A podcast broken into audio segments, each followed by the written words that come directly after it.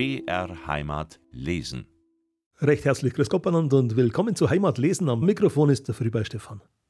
Das Leben ist gerade schwer genug, darum dürfen wir uns heute und an den kommenden Sonntagen in Heimat lesen ein bisschen zum Lachen und Schmunzeln bringen lassen. Dafür sorgt der böhmische Volkskundler und Schriftsteller Rudolf Kubitschek mit einigen Schwenken und Schnurren, die er neben vielen anderen Erzählungen und Geschichten in seiner Heimat gesammelt hat.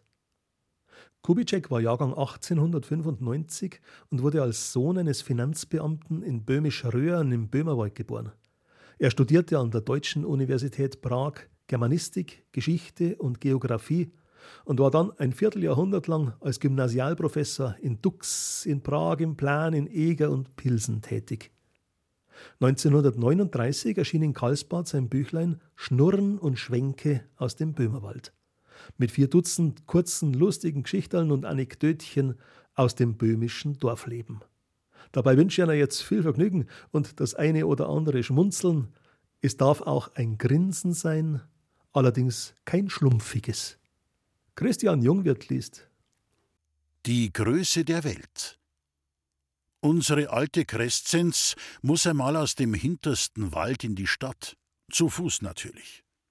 Da geht sie einen halben Tag, barfuß und die Schuhe über der Schulter zusammengebunden bergauf und bergab. Wie sie auf einem Hügel schon das Schloss und die vielen Häuser erblickt und alleweil noch weiter hinein ins Böhmerland schauen kann, da setzt sie sich nieder auf einen Stein, stellt ihr Bündel neben sich und redet laut Ui, Leid und Kinder, hat die Welt der Gressen. Der Apfel fällt nicht weit vom Baum. Mein Freund Pius, sonst nur Gigerer genannt, führt Mist auf seinen Acker. Da kommt ein Büblein daher von der Schule. Pius, sollst zum Herrn Lehrer kommen, zwecks ein Hansei. Der Pius hat eine Menge Dirnlein und Bürschlein in die Muckenbrunner Schule geschickt und ist nie zum Lehrer gerufen worden. Also rennt er auf der Stelle vom Mistwagen weg mit dem Geißelstecken in die Schule, und dir wird Angst und Bang, ob sich der Bub oder der Lehrer freuen soll. Pius, euer Jüngster stottert, sagt der Lehrer dem Alten. Hen? meint der Pius und reißt das Maul auf. Der Han sei gigertst, verdeutscht es ihm der Schullehrer das war nicht aus, redet der alte Pius und schüttelt den Kopf. Gigert's i nit, gigert's bei Wein nit, und der Bur soll auf einmal gigertzen? Gleich und gleich. Unser Schulmeister will die Kinder heute einmal in die Felder und Wiesen hinausweisen und ihnen im Freien allerhand deuten. Aufpasst, allsamts Paar und Paar, ruft er vor der Schule zu dem Haufen gewendet laut. Und einen zieht er sich beim Schopf heraus und schreit ihn an: Und du, Spitzbur, gehst mit mir. Der wissbegierige Bub.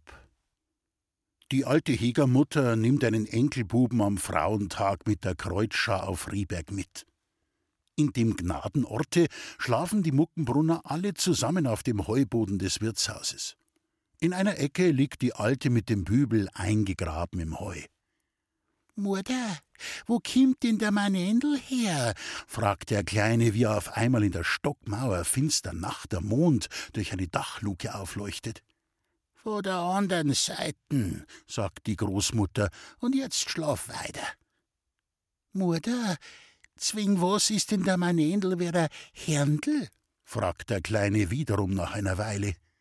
Weil's mir so passt, und jetzt sei Staat und Schlaf, Bierwei.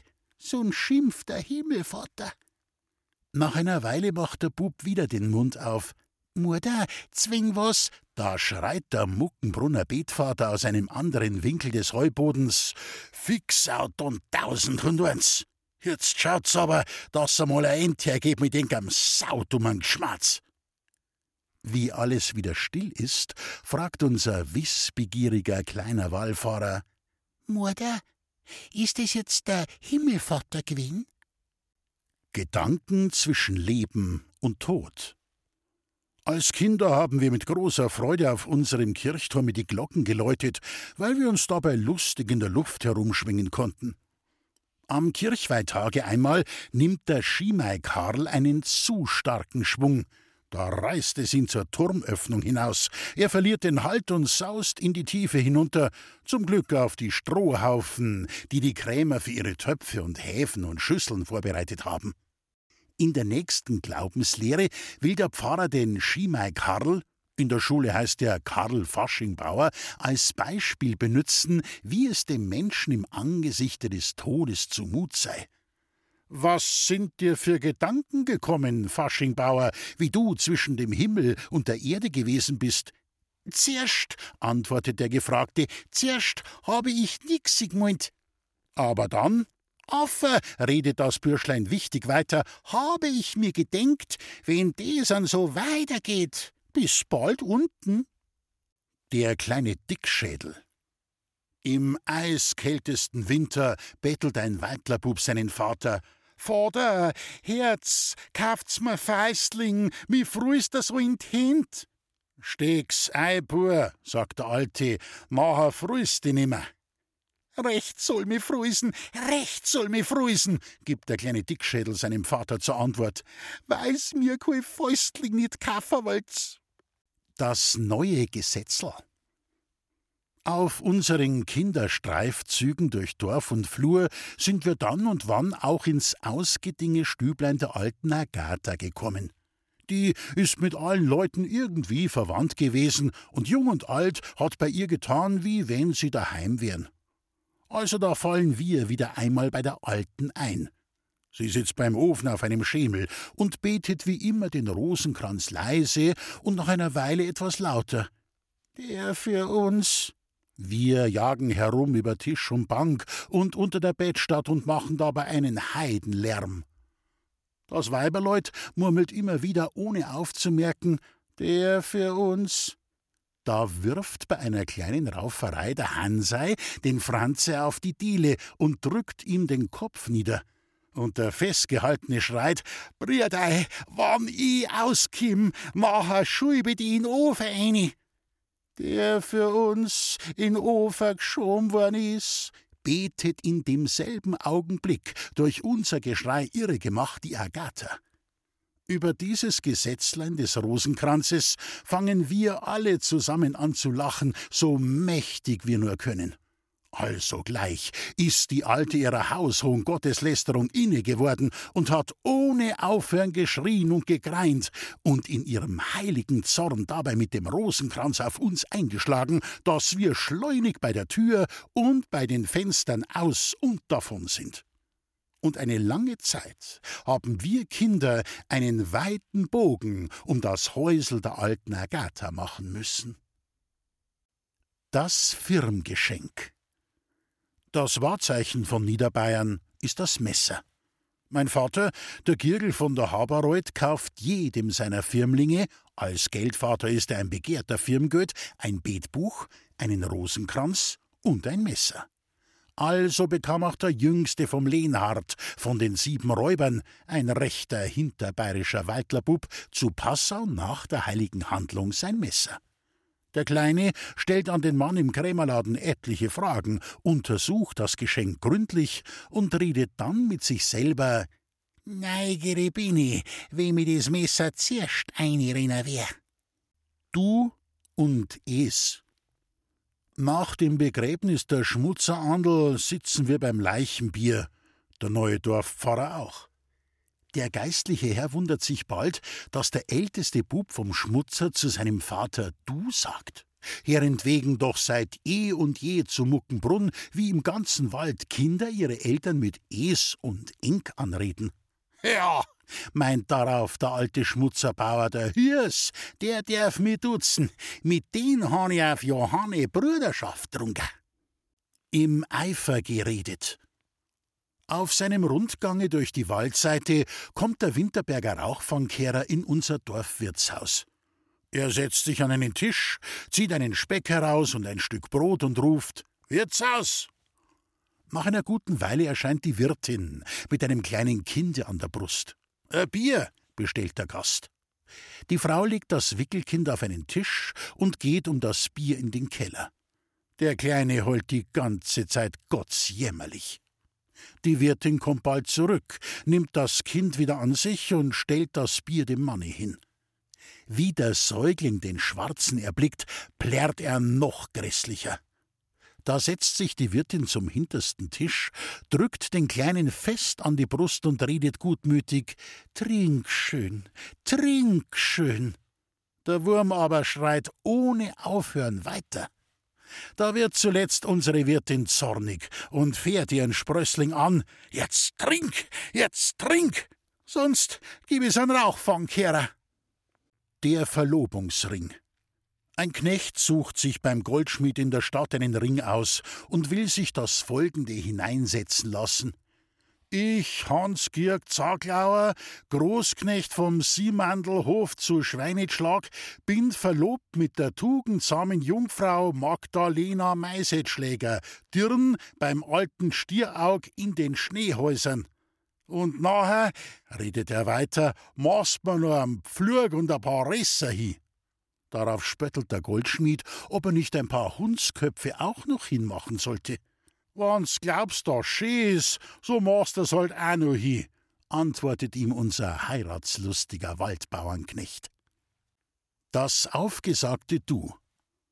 Der Schullehrer und der Liebreich rücken auf dem Feste der Dorffeuerwehr immer näher zusammen.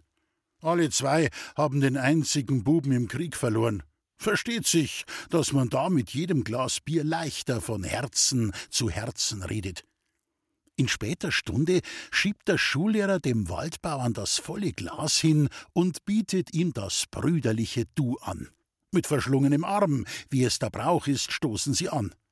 So ist Leben, Liebreich. Und du auch, Schullehrer. Als die Letzten vom Feste stehen sie auf. Der Schullehrer hat nicht weit, der Liebreich aber muss sich hinaufreiben bis zum letzten Einschichthof am Waldrande. Sackere, Sackere, redete etliche Male im Gehen, war nur schon über Nummerwahrheit. Die Bäuerin ist ihm nämlich vor einigen Stunden vorausgegangen, und er hat ihr versprochen, dass er nur noch eine halbe trinkt. Auf einmal kommt ihm ein Gedanke. Liebreich, die Alte überrumpelst mit einer recht großen Neuigkeit. Darauf fallen die Weiberleid gern herein. Bei seinem Eintritt hat die Liebreichin, die im Bett aufsitzt, schon den Mund offen. Der Liebreich schneidet ihr schnell die Rede ab. Du Marei, heint han ich mit Herrn Schullehrer Bruderschaft drunter. Denk dir die Ehr, mir zwei sind jetzt auf du und du. Da wird's ganze Dorfs Maler fressen, war ich zu ihm sag, grüß dich Gott, Schulmeister. Aber da kommt er schön an. Zuerst bringt sein Weib nichts heraus als Du, du, du. Wie sie sich aber erfangt hat, keift sie laut und wild. Auf der Stell gehst ins Dorf, Avi, und bittst den Herrn Schullehrer ab. Du, du, du. Gleicht sie der Bauerntrampel zu anderen Studierten zu wie. Du, du, du. Ich han allweil gehört, was sie für Herrn schickt, schickt sie nicht für Bauersleid. Also gleich wird der Liebreich ganz klein er geht hinaus in Nacht und Nebel. Herentgegen dreht sich die Liebreichin auf die andere Seite, als ob nichts geschehen wäre. Den ganzen Weg hinunter ins Dorf redet er Blutsackerer, Blutsackerer. Im Schulhaus klopft er den Dutzbruder aus dem Schlaf und bettelt: Nix für ungut, Herr Schullehrer. Mein Mare leid's nicht, dass ich ihn tut's. Müsst's mir's schon verzeihen. Sie schickt sie nicht für einen Bauern, meint's. Als dann, da die halt recht schön bitten, wann ich wieder is sagen dürfet. Ups, halt einverstanden wat's. Was bleibt also dem Schullehrer, der auch manchmal tanzen muss, wie seine Genoveva pfeift, bei so gewichtigen Gründen zu tun übrig? Er gibt unserem braven Waldbauern durch das Fenster sein Ja und Amen in die Hand, dass der Dutzbruderschaft wiederum aufgesagt ist.